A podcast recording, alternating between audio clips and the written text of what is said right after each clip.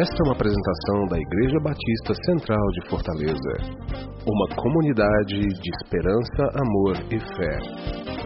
A seguir, uma mensagem para a sua edificação. Lucas capítulo 10. Lucas é um dos evangelhos, né, do Novo Testamento, que começa com Mateus, Marcos, Lucas e João.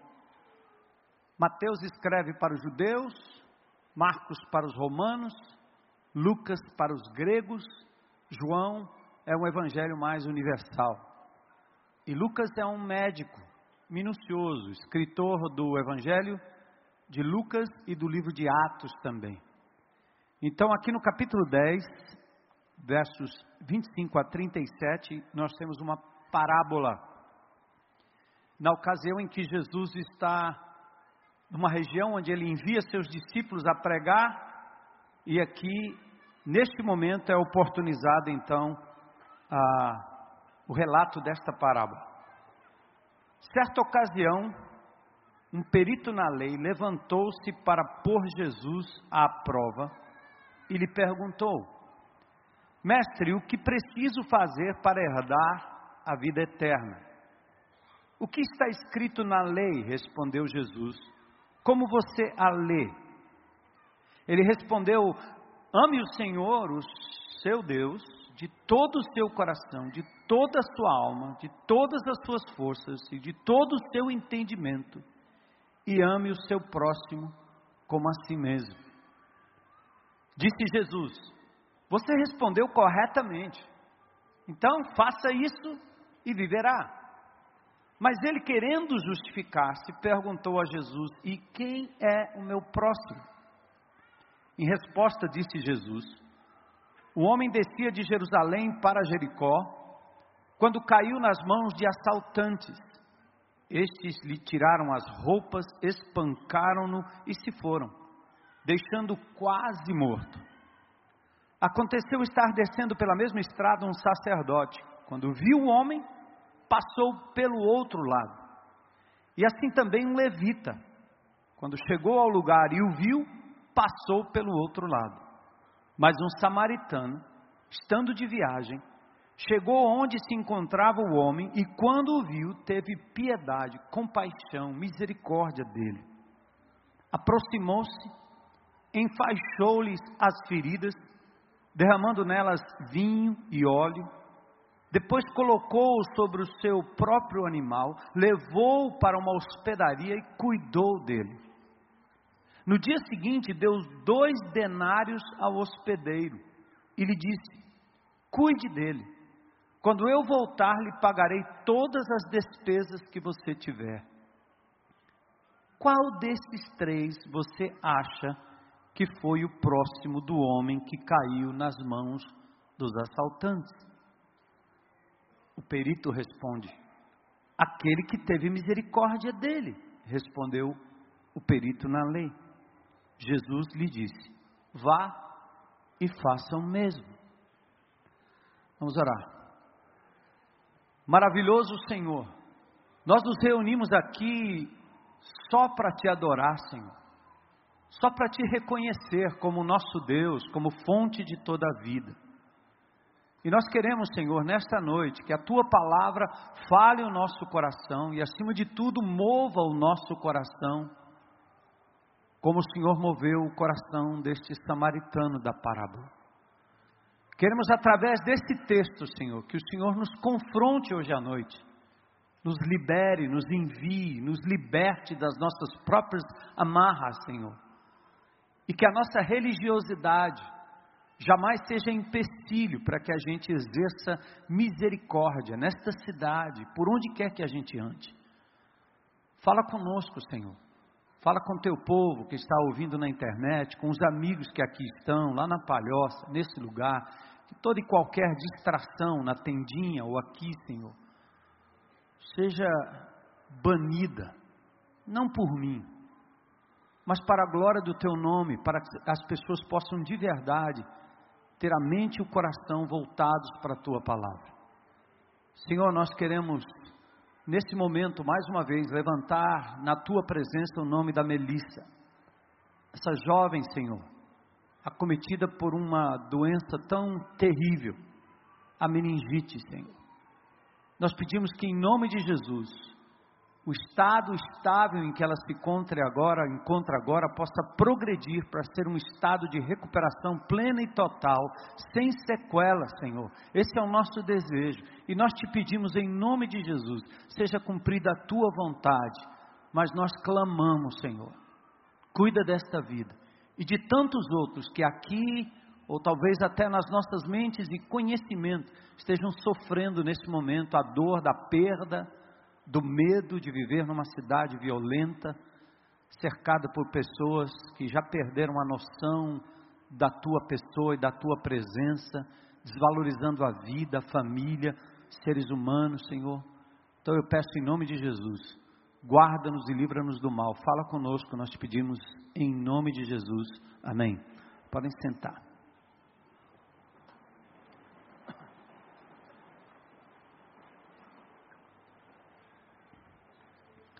Bom, este é um daqueles textos que, apesar de ser muito simples, requer assim uma concentração na linha de pensamento.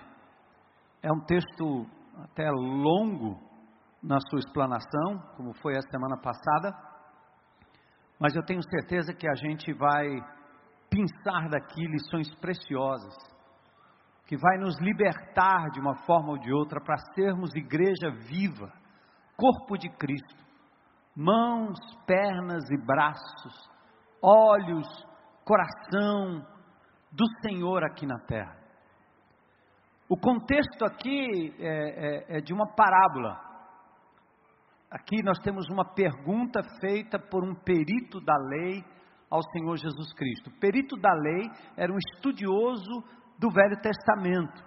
Era alguém que conhecia a lei. A lei aqui não é não se trata só dos dez mandamentos, mas de todo, toda a Torá, Gênesis, Êxodo, Levítico, Número, Deuteronômio. E toda a Escritura, enfim, também é chamada de lei, o Velho Testamento naquela época. Então, quando eu falo perito na lei, é alguém que tem perícia em lidar com as minúcias da lei. Eles eram responsáveis não apenas pelo conhecimento da lei, mas pela aplicação das leis. Uma das dificuldades desses peritos, como é a dificuldade nossa também, quando nos tornamos estudiosos da Bíblia, é que nós transformamos princípios de amor e misericórdia em regras. Quando você pergunta para alguém, ah, o que é que você tem feito para agradar a Deus, ou o que é que você acha que você vai para o céu? Ele diz, ah, porque eu sempre fiz o bem, nunca matei, nunca roubei, eu cumpro os dez mandamentos, o importante é cumprir os dez mandamentos. Então, geralmente, a pessoa que lida com a lei, ela gosta de tornar a lei uma espécie de recompensa pelo bom comportamento que a pessoa acha ter porque cumpre o básico. Importante é amor. Não se define a profundidade desse amor, o que esse amor demanda de verdade, mas o importante é o amor. Ou cumprir os dez mandamentos. Então, o perito da lei não, não, não tinha só esse escopo da lei, ele ia muito mais adiante dando às pessoas regras e mais regras para o cumprimento da lei como estava escrita e do cumprimento da lei que eles também, num certo sentido, criavam e colocavam sobre o povo, para que o povo pudesse ter noção de que se estavam agradando a Deus ou não. Então, aqui tem uma pergunta feita por um perito, um estudioso, um acadêmico, um teólogo, um seminarista, um religioso fazendo perguntas que talvez qualquer um de nós aqui faríamos na presença do Senhor. E, e a pergunta que ele faz, começa aqui no verso 25, ele diz: Mestre, o que eu preciso fazer para herdar a vida eterna? É interessante que Jesus não responde a pergunta, vocês vão ver logo em seguida. Ele responde a pergunta com outra pergunta. Porque a dificuldade é que esse perito está fazendo a pergunta errada para Jesus. E essa pergunta tem um problema, que se resume exatamente em duas palavras, nesses dois verbos aqui. Duas ênfases na pergunta. O que que eu preciso fazer para herdar a vida eterna? Temos um problema com essa pergunta. Primeiro, porque não há absolutamente nada que uma pessoa possa fazer para se tornar herdeiro de alguém. Pense, por exemplo, no dono da fábrica Fortaleza, né, o seu Ives Dias Branco. Ele é considerado, eu acho que, o sétimo homem mais rico do Brasil. Tem uma fortuna de 4,1 bilhões. Posso perguntar aí? Você pode me ajudar? O que, é que a gente tem que fazer para ser herdeiro dele?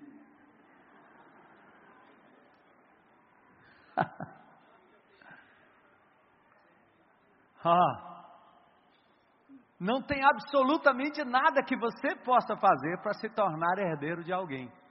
A pergunta do religioso é sempre esta. Aliás, nós tradicionalmente católicos, né? Romanos, como nação, nós aprendemos desde pequenininho que se você fizer o bem, se você fizer o bem, se você fizer o bem, aí você vai conseguir um lugarzinho lá no céu.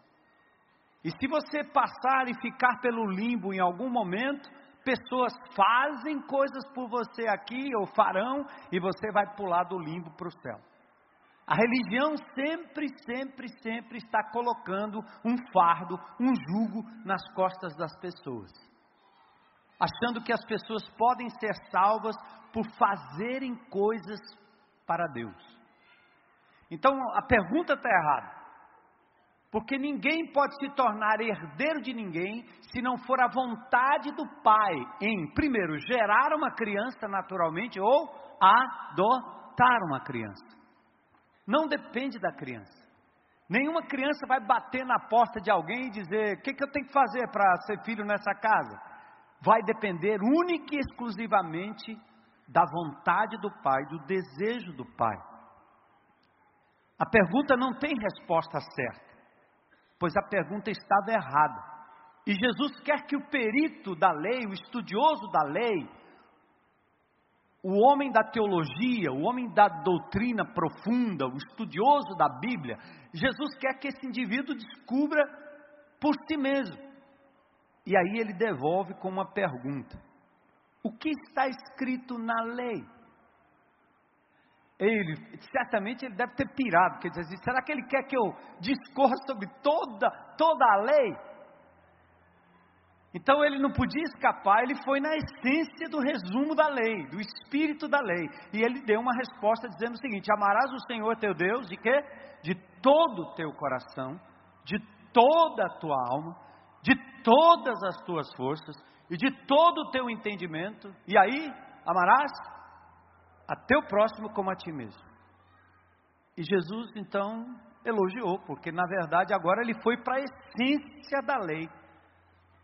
E Jesus disse: Bom, você falou isso corretamente. A resposta impressionava. Mas o estudioso sabia que quando ele resumiu a lei na essência da lei, ele, ele teve problema interiormente porque o padrão ficou muito elevado. É fácil você dizer que não matou ninguém, é fácil dizer que você não adulterou, é fácil dizer que você nunca tirou alguma coisa de alguém, é fácil dizer que você cumpriu alguns itens da lei. Mas dizer que alguém seria capaz de amar o Senhor de todo o coração, de toda a alma, de todo entendimento, com todo o esforço, e ao próximo como a si mesmo. Uh -uh. Então, aquele perito na lei, ao invés dele naquele momento dizer: Senhor, perdoa-me, eu sou um fracassado, porque isso que eu acabei de lhe dizer, eu mesmo não consigo atingir. Mas ao invés de pedir socorro, ele parte para um outro momento para tentar camuflar a sua limitação. E nós somos assim também. As pessoas com comportamentos maus, os corruptos, os viciados, os assassinos, os infiéis, nos fazem pensar assim: Deus, tem de misericórdia deles. E eu te dou graças porque eu não cometo esse tipo de crime. Eu nunca esfaqueei ninguém, eu nunca estuprei ninguém, eu nunca matei ninguém. Nós estivemos esses dias lá nos presídios de segurança máxima em Pacatuba. Entramos na vivência dos crentes. E nós vimos como era ali. E depois fomos para outra vivência, naquela vivência chamada Babilônia, onde estão ali os, os chefes do PCC aqui na região. E aí a gente olha ali, se a gente olhar pelo currículo de crimes, quando você está do lado de cada prisão, e se você chegar perto o suficiente, você ainda vai ter aquele pensamento: cara, esses caras são muito maus. E eu não sou tão mal quanto eles. E quando você fica à distância e lê o jornal e vê o que está acontecendo aqui no nosso país, nós logo vamos dizer quão maus eles são e quão bom nós somos. Deus tem de misericórdia deles, pois eu não sou tão mal assim. Aliás, eu estou muito perto de cumprir o padrão da sua lei. Era exatamente isso que pensava aquele perito. Por quê?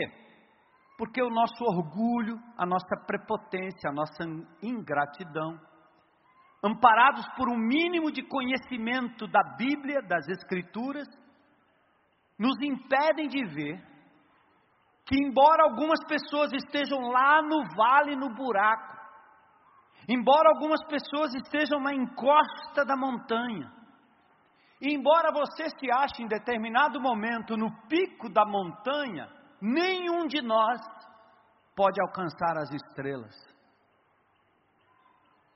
Entendeu? O padrão religioso é muito fácil. Porque quando você estabelece um padrão religioso, como os crentes faziam antigamente, crente é aquele que não deixa o cabelo crescer, então eu sou bem crente, que eu raspei aqui, é bem facinho, eu chego lá, é máquina 2. Na minha época crente, quando eu me converti, mulher não usava calça comprida na igreja, o crente não podia usar tatuagem, não podia usar negócio no nariz, na orelha, porque isso era uma aberração. Eu sei que alguns irmãos aqui tiveram um tremelique quando eu disse isso, porque eles ainda acham e pensam isso. E eu não estou dizendo que você deve tatuar o rosto, nem a cabeça, nem nada do seu corpo. Eu não tenho tatuagem, tá certo? Não você não sair dizendo, é, o pastor disse que pode tatuar. O que eu estou dizendo é que é muito fácil para os indivíduos que são os articuladores da lei, os conhecedores da lei, estabelecerem certos padrões que enquadram pessoas e dizem ser crente é ser isso. Então, se você não tem nenhuma tatuagem, nenhum brinco, se você não tem nenhuma roupa estranha, se você não fala nada estranho, esse é um crente, porque eu sou assim. Então você estabelece padrões e acaba dizendo quem é bom e quem não é bom, principalmente em cima do padrão que você acha que você tem andado. Deus me livre. Ai, eu não faria isso nunca. Acho que as pessoas se assustam o fato quando eu compartilho o fato de que quando eu chego num presídio desse, que eu entro ali e olho para aquele indivíduo que já matou pelo menos umas 10 pessoas, eu fico pensando assim, meu Deus, é graça pura, porque eu teria a capacidade e a índole para fazer exatamente isso. Vocês acreditam? Vai sair todo mundo correndo aí. Eu me lembro uma vez lá na CEPAL, estava fazendo uma apresentação e um pastor estava se apresentando, né? Era um homem muito nobre da Europa e dando o seu, seu sangue azul, e a sua linhagem e tal. Aí eu peguei a palavra e disse: misericórdia, eu não tenho essa linhagem, não, eu sou da linhagem do Lampião. Meu pai era lá de Sergipe, lá daquela região perigosa, do Raso da Catarina. Não sei quantos de vocês já foram, foram no Raso da Catarina, onde Lampião tinha lá umas caverninhas, lá onde ele se escondia de todo mundo. Eu conheço aquelas bandas, aqueles lugares, meus parentes, ó. Então, na hora da raiva, na hora da bronca, em determinado momento da história, eu sou capaz de fazer coisas que aqueles homens fazem e talvez pior do que eles.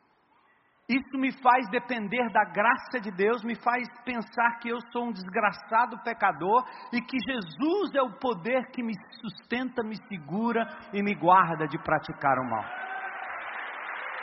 Amém? Então não é, não vem com esse padrão.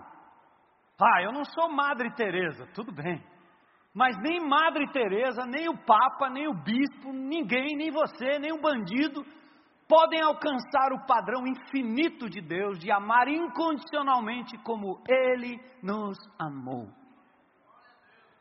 Isso para quê? Para que a gente nunca alcance, não, para que a gente entenda nossa falibilidade Entenda o quanto nós somos fracos e o quanto nós temos que depender de Deus a cada dia, mesmo quando nós nos convertemos a Cristo Jesus.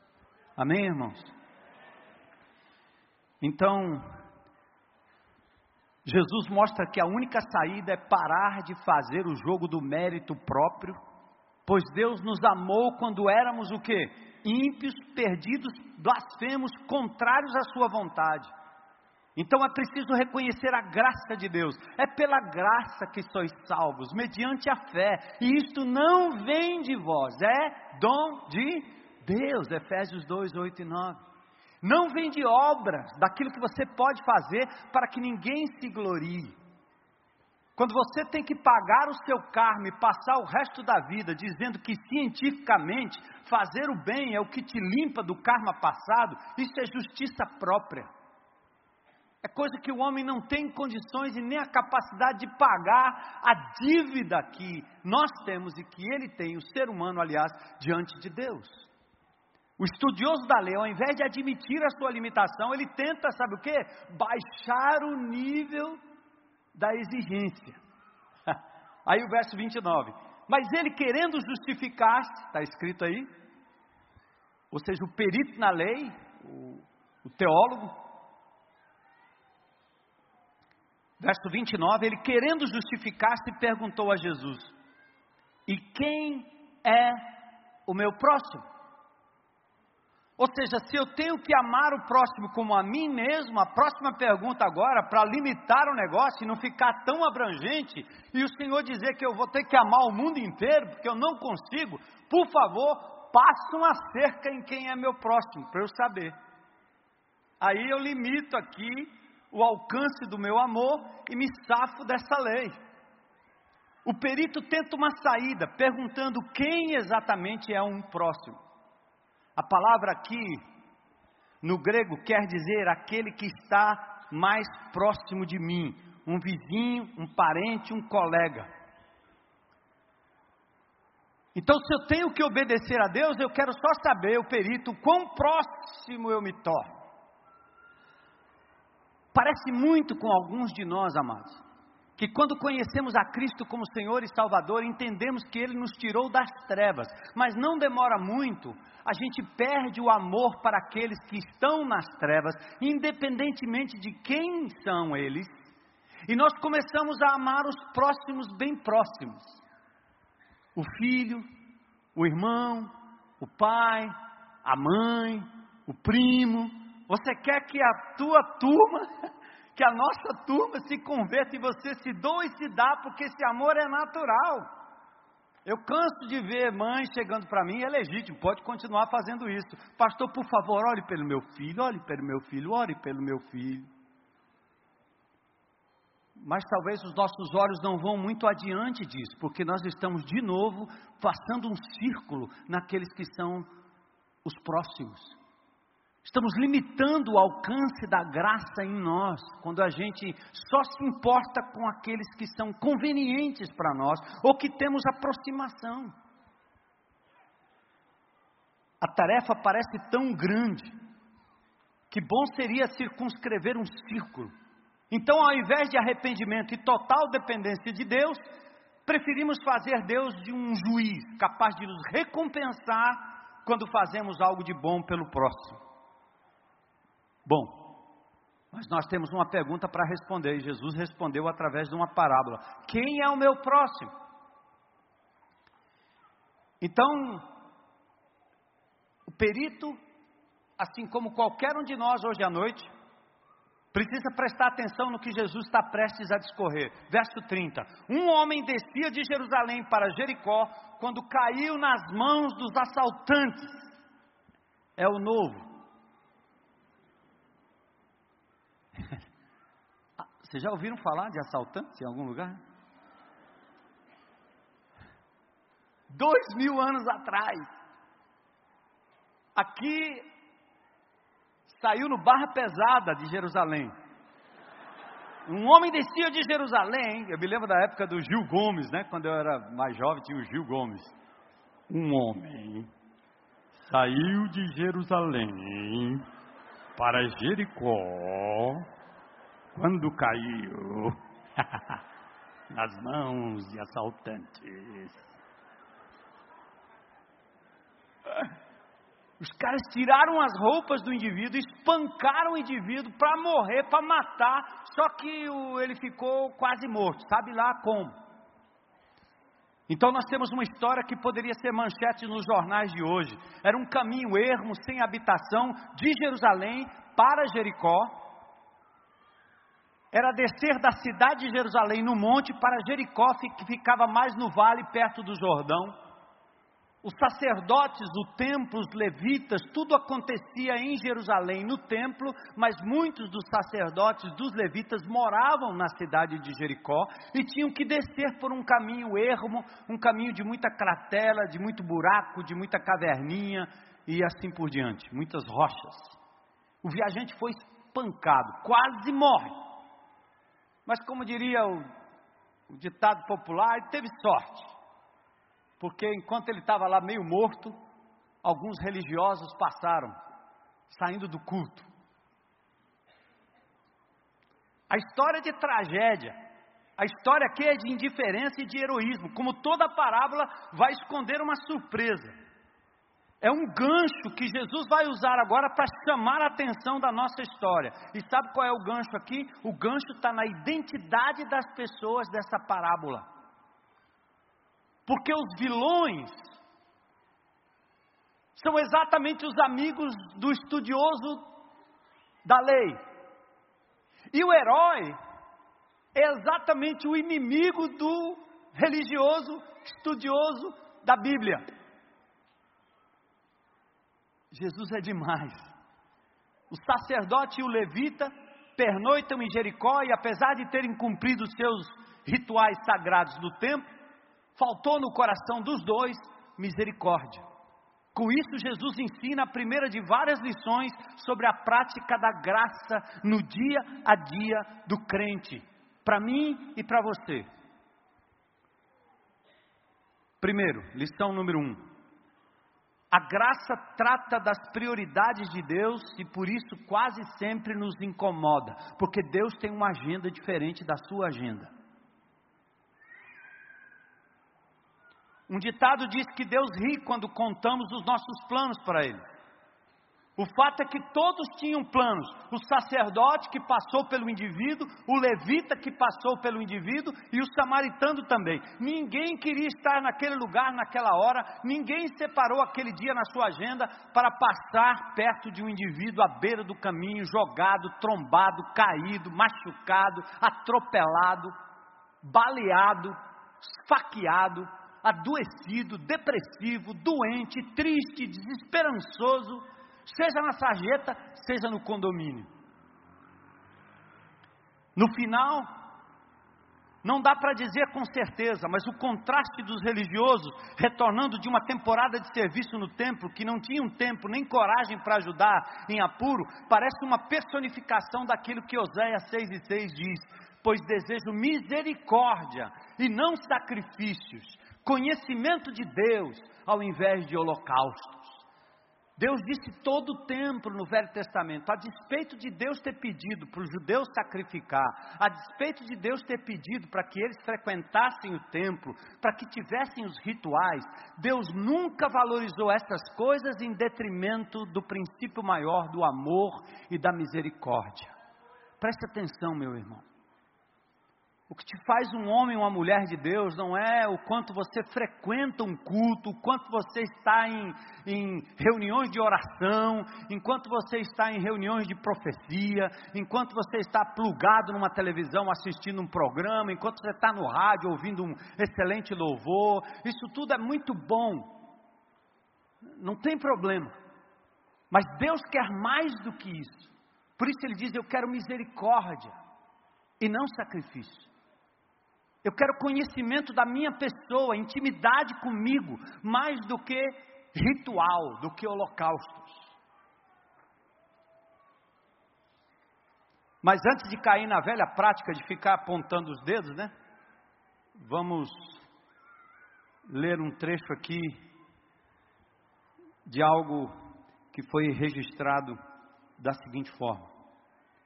É desse tipo de gente que, na maioria das vezes, a religião está lotada.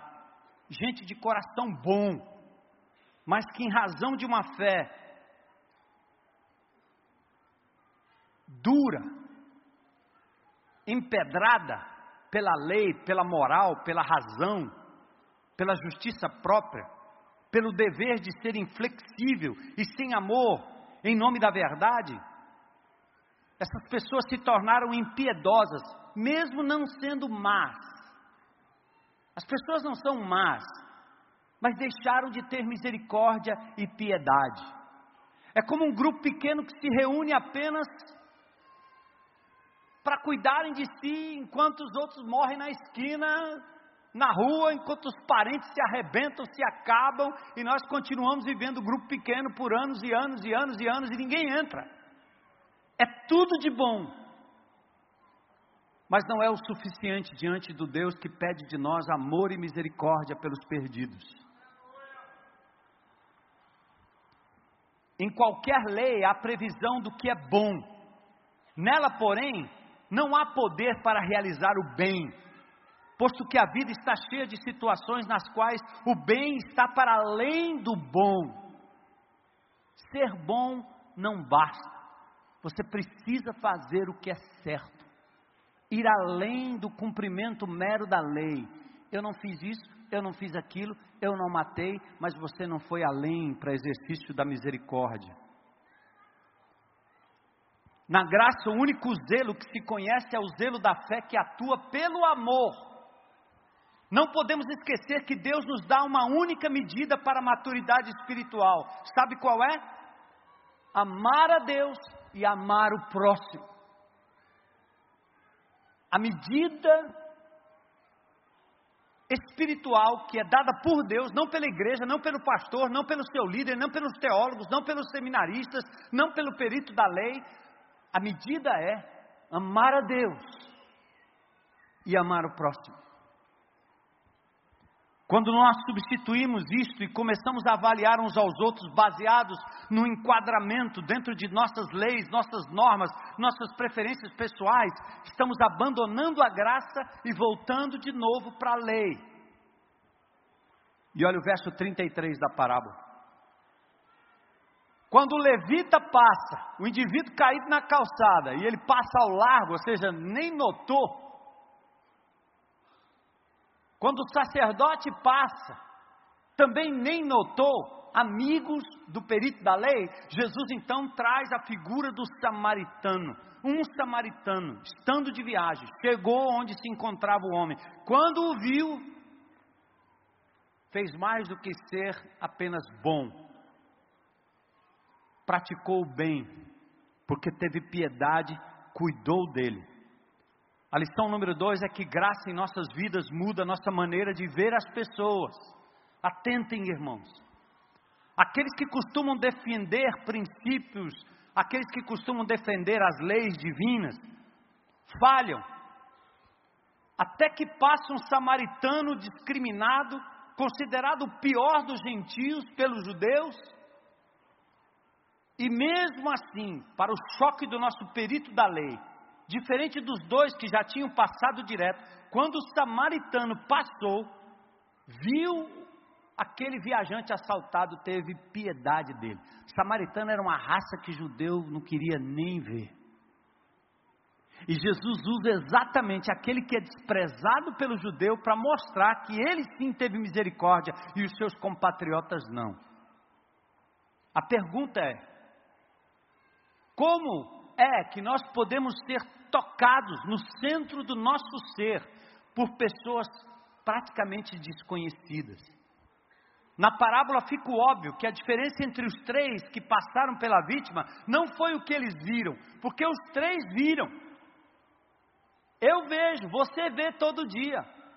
Gente doente, gente carente, gente triste, gente sem esperança gente machucada pela vida, machucada pela família, machucada pelo marido, machucada pela mulher, machucados pela doença. A gente vê isso todo o tempo, no elevador, no condomínio, na calçada, no trabalho, no esporte, no lazer, em todo canto, não só na prisão, não só nas casas de recuperação e não só nas favelas. Mas a diferença não foi o que eles viram, mas quem eles eram. Um era interessado na religiosidade, o outro era interessado em praticar o amor, que socorre, que para, que olha, que vê, que cuida. Enquanto o sacerdote e o levita vira, viram a vítima o suficiente para passar de longe, só um samaritano viu a vítima através dos olhos de alguém que sabia o que era ser vítima da discriminação. Só quando você entende o quanto a graça de Deus te alcançou, o quanto você não merecia a graça, e Deus cuidou de você, alcançou você, parou para te amar quando você era inimigo e pecador. Só quando você entende isso, você é capaz de não discriminar e socorrer o outro na sua desgraça.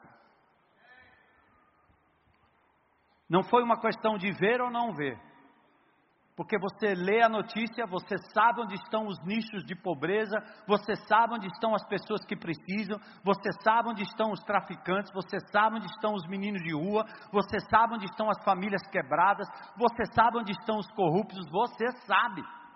Mas a questão não é de saber ou não saber, mas uma questão de se identificar com o sofrimento do outro.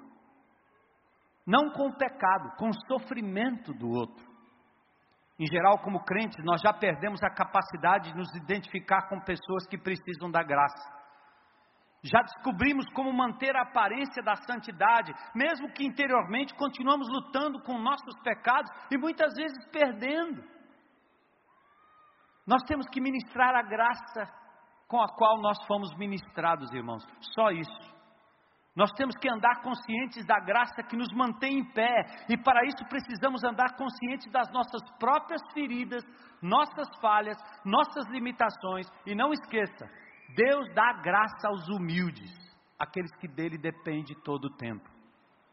O que mais podemos aprender sobre a graça a partir dessa parábola? A lição número, número 3: exercer graça demora mais do que se pensa.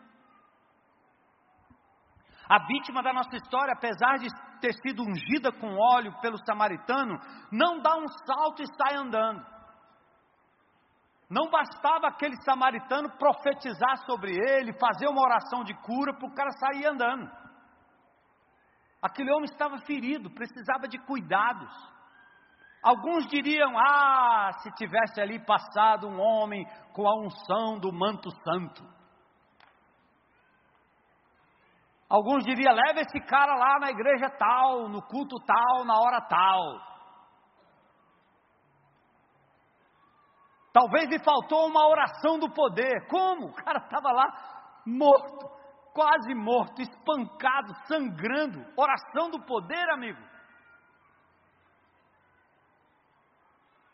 Ou ele precisa de remédio, de óleo, de vinho, Vamos lembrar que a palavra óleo no Novo Testamento, quando é passada sobre alguém, era uma espécie de unguento medicinal.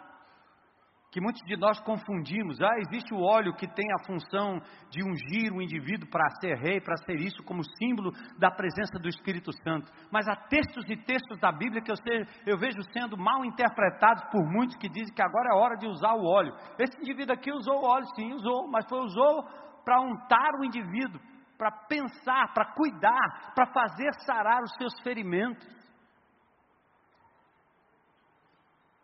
Porque não é essa coisa mágica que resolve o problema de um sofrimento, de uma família que está lá vendo a sua filha na UTI, num isolamento. Não é uma palavra mágica que faz de um homem de Deus subir aqui e dizer que a sua mulher está bem, mas ainda tem um câncer lá que está ali, ainda está ali. Quem estava aqui a semana passada sabe do que eu estou falando sofrimento que nos aproxima de Deus, que nos chama para perto dele, que nos faz depender dele em todo momento. Não existe nada de mágico quando nós vamos operar a graça. A graça não é um super culto onde o indivíduo vai chamar vocês lá para fazer um grande movimento, um grande momento. A graça é você ter empatia com a outra pessoa, parar, investir e demorar mais do que você imagina. A vítima da nossa história, apesar de ter sido ungido com óleo, não dá um salto e sai andando. Neste caso, a vítima precisa de dois dias inteiros de atendimento. Ela recebe uma provisão na hospedaria que prevê uma estadia de quatro meses. E o samaritano antecipa que talvez precise de mais tempo e deixa um cheque em branco com o dono da hospedaria para cobrir quanto tempo mais for necessário para a cura daquele indivíduo. Entende, irmãos?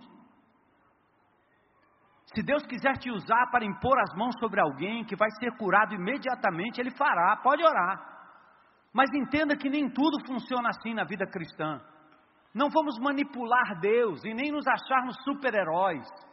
Porque tem hora que você tem que pegar uma pessoa e encaminhá-la para um, um, um frotinha, para um frotão, tem hora que você tem que encaminhar para um médico, para um psicólogo, para um psiquiatra, levar para um médico, para a pessoa ser atendida, e a graça vai fluindo através daquele seu ato que pode demorar dias, dias e dias e dias, para aquele indivíduo voltar à sanidade. Ele está bêbado, ele está drogado, ele está dopado pela corrupção. Vai demorar tempo, vai demorar tempo para ele entender. Tenha paciência, apenas ame, ame, ame, ame.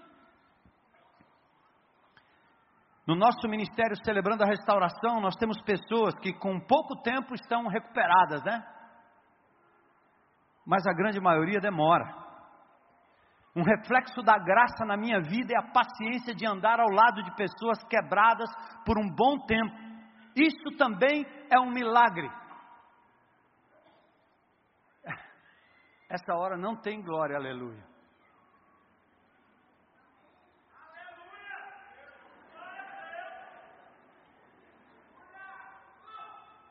Amém? Cuidar de alguém. Um pai que tem um filho com deficiência física, com limitação física, e carrega aquele menino numa cadeira de roda por anos. Aquilo ali é um milagre do amor, que não descarta, que não joga fora. O marido que olha para sua amada esposa e sabe que ela tem seus defeitos, suas falhas, suas lutas, mas não a abandona, porque decide amar até o fim este é um milagre. O contrário também é verdadeiro. Quando a minha mulher decide me amar e me aturar e me aguentar durante 36 anos, isso é um milagre. Ela disse aleluia, viu? é, viu? É verdade. Outra coisa, exercer graça sempre nos custará alguma coisa. Uma outra coisa que aprendemos dessa história é que enquanto a graça de Deus é de graça, ministrar graça ao nosso próximo normalmente nos custa algo. Não é algo que você pede daquele que está necessitado, mas você precisa sacrificar algo para que essa graça possa ser demonstrada como Deus fez, sacrificando o seu próprio filho, dando o melhor de si para me amar, para te amar. Contabilize comigo. Para o samaritano parar para socorrer a vítima lhe custou o seu tempo, a sua roupa, rasgou para fazer faixas, o transporte, ele teve que andar para deixar o outro montar o seu animal, custou o seu alimento, o vinho, o seu remédio, o óleo, o seu dinheiro entregue para custear as despesas da hospedaria, a sua segurança. Imagine o risco do samaritano demorando-se em um lugar, obviamente, visitado por bandidos. Ele poderia ser o próximo. O estresse dos seus relacionamentos, sua família tentando imaginar: onde é que está esse camarada? Ele não tinha como avisar do atraso. Não tinha WhatsApp, nem Facebook, nem celular naquela época. A quinta lição é que ministrar a graça normalmente nos leva para lugares inesperados, fora da, zona, nossa zona de conforto. Os religiosos, e eu começo aqui por nós evangélicos, são como o sacerdote e o levita. Podem ser pastores, presbíteros, líderes de grupos pequenos, líderes de ministérios, diáconos, profissionais, membros. Para tais pessoas, a vida cristã é muito previsível e confortável. O religioso fica no templo, esperando o desgraçado que apanhou lá na rua chegar. Então, se ele entrar aqui, a gente ministra. Você já ouviu no rádio como é? Toda ministração é apareça lá segunda-feira, terça-feira, quarta-feira, quinta-feira, sexta-feira, quarta-feira, quinta-feira, sexta-feira. E traga uma oferta. Preferência. Você está com problema? Vem. Porque dá prejuízo mandar o povo ir para atender lá onde as pessoas estão. Dá prejuízo.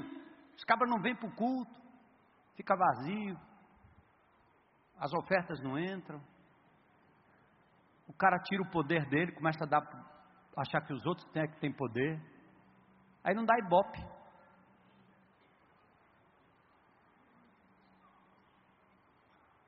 Então, o religioso fica no templo esperando o povo chegar, mas ministros da graça de Deus andam entre os quebrados ministrando amor, cuidado e misericórdia. Eles não fazem isso porque é cômodo, ou porque dá dinheiro, ou porque dá ibope. Eles fazem isso porque reconhecem no outro a mesma necessidade que eles um dia tiveram. É o mendigo dizendo para outro mendigo onde ele achou comida.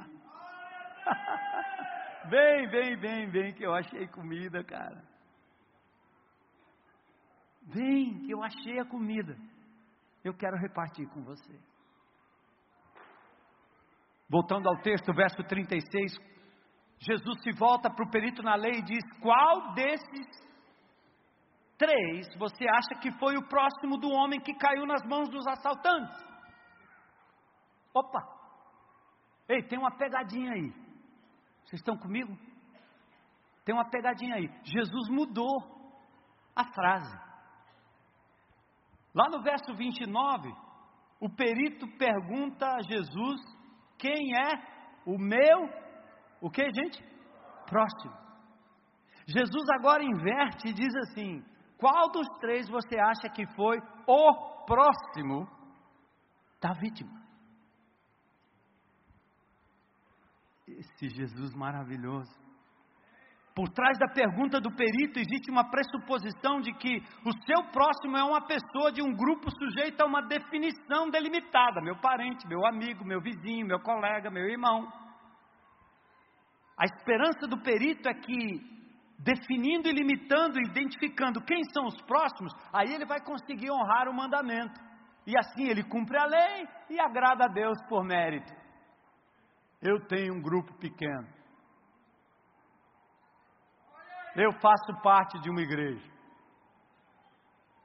A minha igreja é pequenininha, por isso que eu gosto dela. Por trás dessa afirmativa há sempre um fundamento egoísta. De quem quer ser conhecido, conhecer todo mundo e viver no seu mundinho, enquanto as pessoas se desgraçam ao redor e muitas vezes do lado de fora do templo onde se reúnem. Ser pequeno num mundo perdido, onde milhares perecem sem Cristo, não é virtude, gente. A não ser que você esteja num país e num lugar onde falar de Jesus é tão duro que se o cara abrir a boca morre. E mesmo assim, nesses países como a China, como Azerbaijão, como outros países árabes, o povo de Deus se reúne em grutas, em cavernas, em lares, sem que o governo saiba, e se multiplicam aos milhares. Parece um detalhe, mas não é. Pois exatamente esse engano persiste na cabeça do perito. Preste atenção à reformulação da pergunta nesse versículo. Qual desses três você acha que foi o próximo? A construção no original deixa claro que a pergunta de Jesus é: qual desses três você acha que se tornou o próximo do homem que caiu nas mãos dos assaltantes. A pergunta de Jesus revela um enorme segredo. Nenhum deles era um próximo, mas um deles escolheu se tornar próximo. Aqui vem mais uma característica da graça que se manifesta na vida de um crente. Ministrar graça é sempre pessoal, envolve formar relacionamentos com alguém, mesmo que seja um estranho, mesmo que seja um inimigo. Três pessoas passaram, mas duas dessas pessoas, profissionais da fé, ministravam de uma forma genérica, massificada, industrializada e religiosa. Se a vítima da nossa história tivesse escapado do assalto e conseguido chegar no templo para oferecer seu sacrifício, o sacerdote e o levita teriam tido o maior prazer em recebê-los com seu sacrifício e sua oferta. O problema é que ele não cabia mais dentro dos padrões seguros da religião fazer o bem naquela circunstância exigia que se fosse além das previsões daquilo que é só ser bom. Preste atenção nisso aqui agora. O homem caído à beira da estrada não era mais próximo do samaritano do que os outros. Aliás, o samaritano é que era o menos indicado, o menos próximo, para parar e ajudar a vítima. Mas só ele teve integridade cristã para estender a mão e formar um relacionamento onde não existia. O samaritano era alguém discriminado pelo judeu, inclusive aquele que estava ali morto, quase morto à beira do caminho. Ao longo dos anos nesta igreja, percebo que um dos maiores entraves é fazer os crentes se aproximarem dos descrentes e se tornarem próximos daqueles que estão carentes do amor de Jesus. A nossa linguagem, a nossa música, nossas atitudes, nossos hábitos são diferentes. Aí, até aí, tudo bem. A palavra santo também é usada para dizer nós somos separados do mundo. E como é que Deus amou o mundo? E como é que Jesus veio ao, veio ao mundo? Sendo ele o santo dos santos, o mais limpo. Os sacerdotes e os levitas eram santos, separados de um jeito que não era nem um pouco bíblico. O próprio Jesus andava com prostitutas, estelionatários, políticos corruptos, até com samaritanos, e era julgado pelo estabelecimento religioso da época, porque não mantinha a postura elitista de um rabino. De fato, Jesus não era separado conforme os moldes da religião, pois a separação ao qual Deus nos chama é de outro tipo. Muitos de nós, e eu me incluo nessa acusação, Admitimos que não havia nada que podíamos fazer para obter a nossa salvação, então aceitamos depender totalmente da graça de Deus para escaparmos do inferno, recebermos vida eterna e depois de sermos salvos, passarmos a encarar a vida cristã como nossa responsabilidade.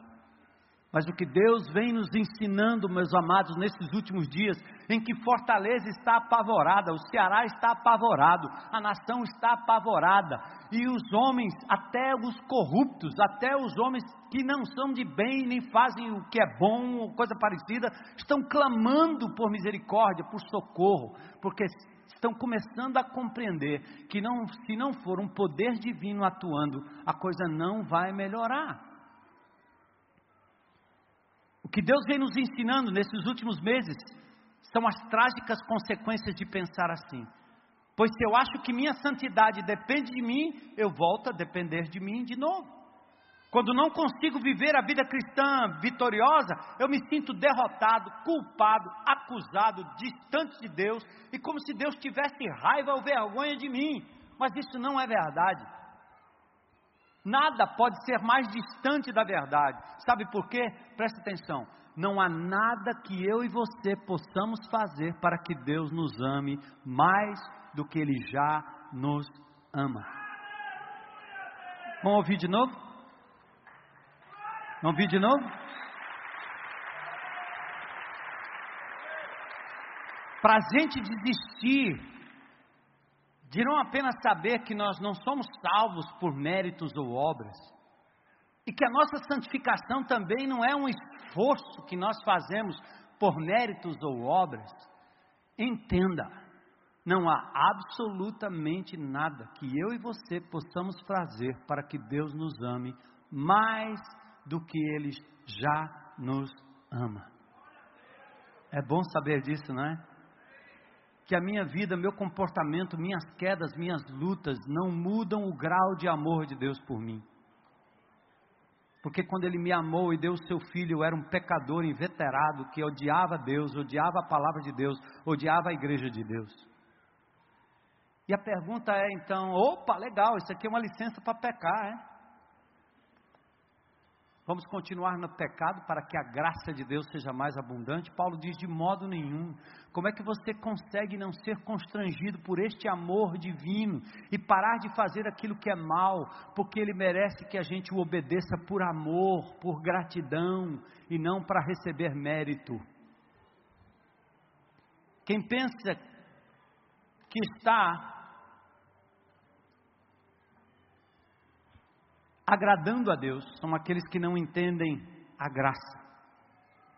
A graça de Deus é igualmente para descrentes e crentes que entendem sua miserabilidade, que estão dispostos a trocar sua dependência da mentira, do sexo, da ira, da droga, da soberba, por uma dependência total de Deus.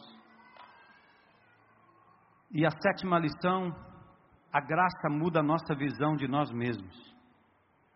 A pergunta do perito coloca ele mesmo no centro da questão: quem é o meu próximo? E Jesus então diz para ele: torne-se próximo como o samaritano, vai e faz o mesmo. Aquele que teve misericórdia dele respondeu o perito na lei quando Jesus perguntou: Este foi o próximo. E Jesus então demonstra que a graça transforma inclusive a ordem social. Aquele samaritano se tornou um com o judeu, apenas um objeto do amor e da graça de Jesus. Essa história começa tratando de judeus e samaritanos e termina falando de dois seres humanos. A graça nos reduz à nossa essência. Na graça nós perdemos os rótulos, os títulos, e nos identificamos com aquele que precisa e está carente da graça. E Jesus então diz: vá e faça da mesma forma. Eu tenho um vídeo para vocês, é como nós vamos terminar o culto, e, e eu quero depois encerrar com um momento de apelo e reflexão. Por favor, não saiam, não precisa mexer nas cadeiras agora. Vamos ouvir e ver esse vídeo e é um desafio que nós temos hoje à noite, é que nós saiamos daqui hoje, para nos tornarmos próximos, agentes do reino de Deus, aqueles que o Senhor for colocando no nosso caminho. Abra a sua vida, abra a sua agenda, abra a sua casa para ser um samaritano, para amar como Jesus nos amou. De graça, preciosa graça. Pode soltar o vídeo. O pessoal do louvor pode subir aqui também, por favor. Vocês vão ouvir um pouco da repetição da lição. Em certa ocasião, uh, Jesus envia 72 discípulos né, para pregar o Evangelho de dois em dois, recebe o relatório do retorno, e exatamente nesta ocasião ele é abordado por um perito da lei. E esse perito da lei é alguém é versado nas Escrituras que quer colocar Jesus à prova. E a pergunta que ele faz aqui no versículo 25 do capítulo 10 de Lucas é: Mestre, o que preciso fazer para herdar a vida eterna? A preocupação dele era exatamente fazer alguma coisa para herdar a vida eterna. E aí Jesus então devolve com uma pergunta: O que é que está escrito na lei? Como você a lê? E aí ele então responde corretamente, resumindo toda a lei: ame o Senhor seu Deus de todo o seu coração, de toda a sua alma, de todas as suas forças e de todo o seu entendimento. Verso 27. E ame o seu próximo como a si mesmo. Interessante.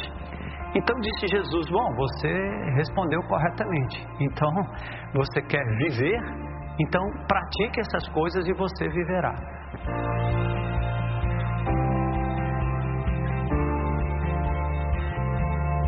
E aí vem a ideia. Ele, querendo justificar-se, perguntou a Jesus: Quem é o meu próximo.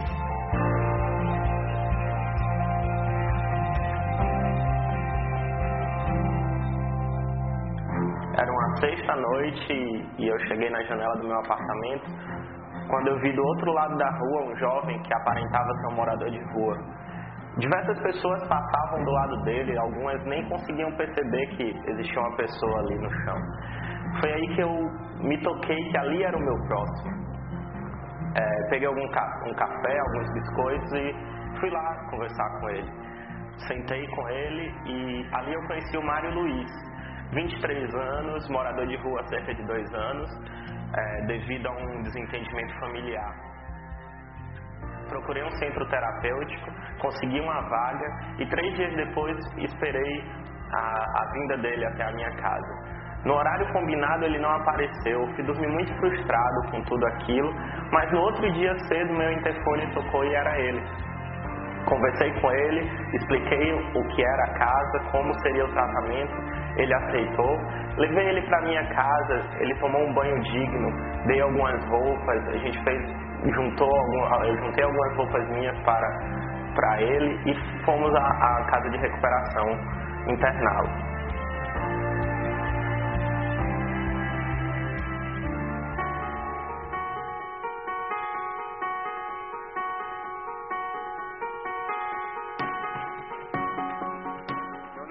Samuel Filho. Eu exerço a profissão aqui de flanelinha aqui na 3 de maio, próximo aqui a Romana, há mais de 4 anos.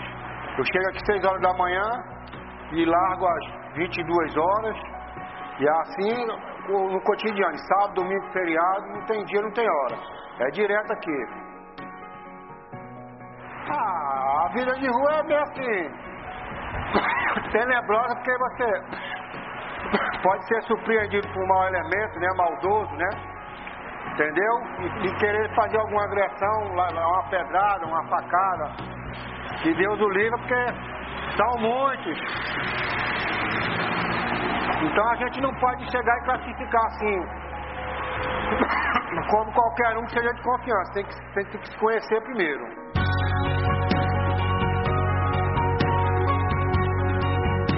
Conheci o Samuel aqui mesmo, né, na porta do comércio, o Samuel como flanelinha. É, tá na rua já há algum tempo, como ele mesmo já me passou, né, que há, há quase dois anos ele já tá na, ele tá na rua. E a gente começou a conversar algumas vezes e eu convidei o Samuel para conhecer o, o grão de mostarda eu tenho dito, né, e tenho comentado que o Samuel e qualquer outro não está na rua porque ele escolheu, mas por conta da história dele, né, e essa história fez com que ele, a consequência que ele viesse estar na rua. Mas ele com certeza não escolheu isso para a vida dele e eu creio que a gente pode fazer algo, né, para Samuel ou para qualquer outro que Deus colocar aí no caminho da gente.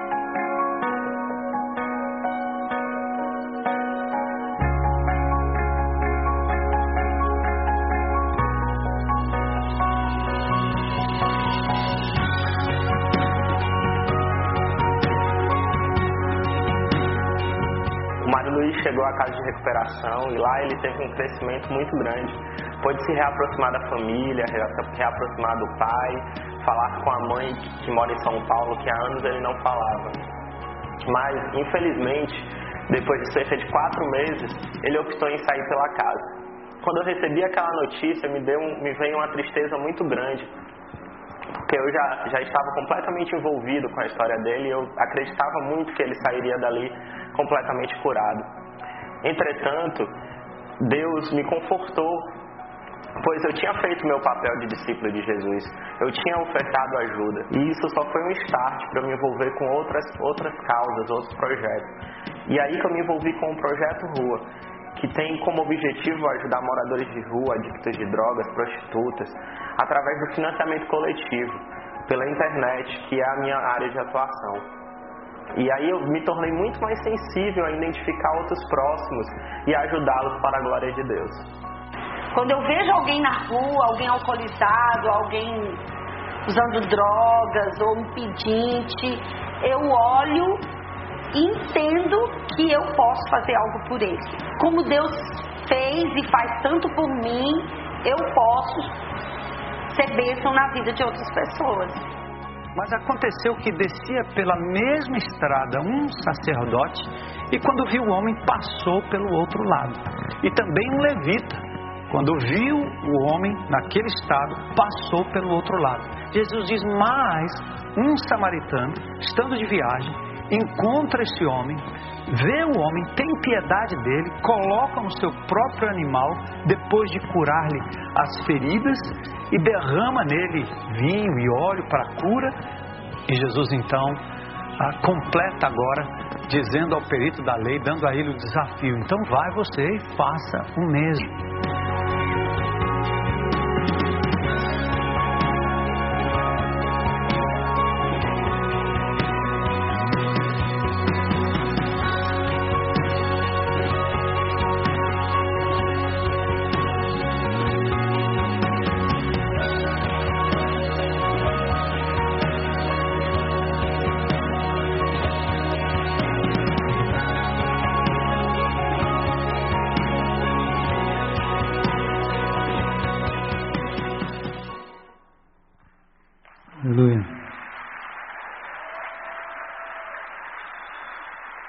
Antes de você sair, pausa aí um minuto. Só um minutinho para dizer, Senhor, eu quero ser um samaritano, um portador da tua graça. Deixa Deus falar com você, deixa Deus te mostrar. Enxerga com os olhos de Deus as pessoas que estão ao seu redor. E não são só esses que estão na sarjeta ou nas ruas. Tem gente dentro dos condomínios tem gente cercado por dinheiro na mesma miséria miséria da alma, pobreza do espírito, da alma, gente sofrida, gente doente, gente sem esperança. Então, nós vamos deixar que a graça de Jesus passe por nós, amém, irmãos? Então, diga, Senhor, eis-me aqui, eis-me aqui. Individualmente, PG, Bíblia, oração e ação de misericórdia. É fruto da nossa identidade com Jesus e com a missão que Jesus nos deu. E eu queria dar uma oportunidade também, enquanto a gente ora, para alguém que nesse auditório talvez esteja aqui pela primeira vez ou já tenha vindo algumas vezes e gostaria de aberta e publicamente dizer: Eu quero, eu quero Jesus como meu Senhor e meu Salvador. Eu quero sair desse jogo de mérito, porque eu sei que eu não mereço, eu sei que eu não posso alcançar, mas eu aceito o sacrifício de Jesus por mim na cruz do Calvário. Glória a Deus. Glória a Deus. Tem mais alguém? Coragem para. Levanta a sua mão aí onde você está. Sai do seu lugar. Vem aqui. Vem aqui. Vem.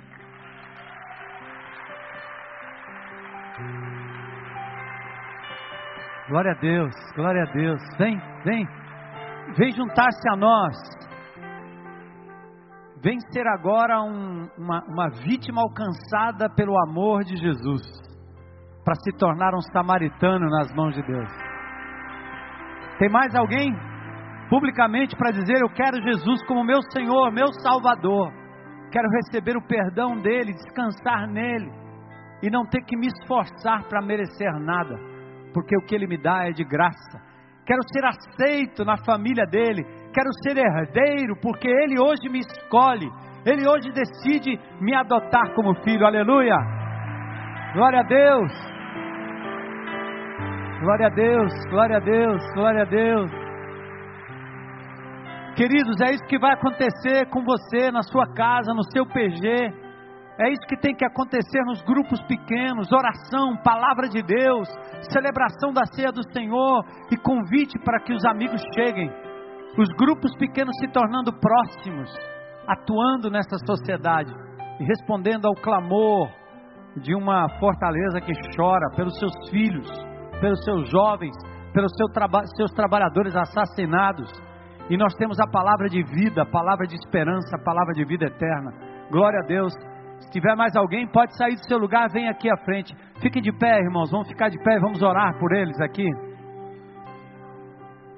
Estende a sua mão aqui para frente, nós vamos orar por cada um aqui, cada um, cada um deles. Maravilhoso Deus, Senhor, Espírito Santo presente em nós, igreja viva constituída pelo Teu Filho Jesus. Nesta noite, Senhor, nós te adoramos e te louvamos por estas vidas.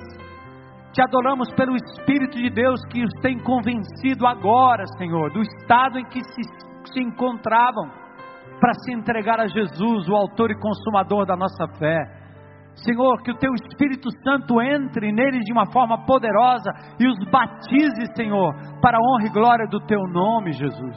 Que eles sejam guardados e selados por Ti, que o maligno não tenha mais poder sobre a vida deles, nem sobre a vida dos seus familiares, nem sobre a vida daqueles que estão ao redor deles, em nome de Jesus estes que agora se tornam discípulos de Jesus, que sejam também discipuladores, fazedores de discípulos, Senhor, mão que de verdade vão alcançar outros em teu nome.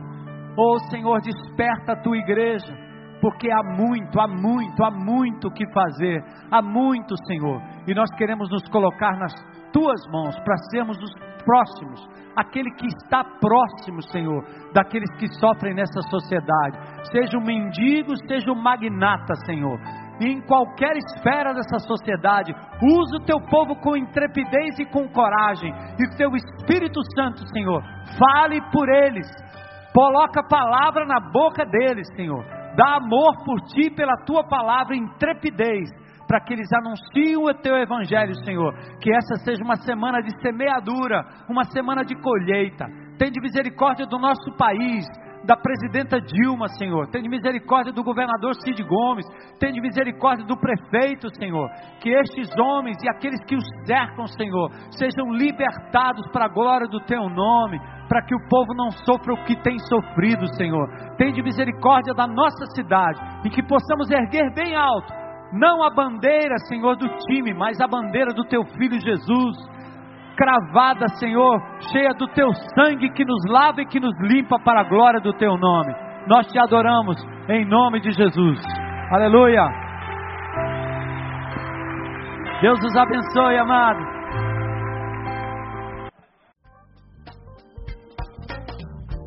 Você ouviu uma mensagem produzida pelo Núcleo de Comunicação Audiovisual da IBC que conta com um vasto catálogo de mensagens em áudio e vídeo.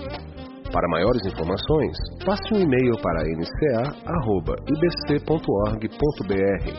ou ligue 85 3444 3643.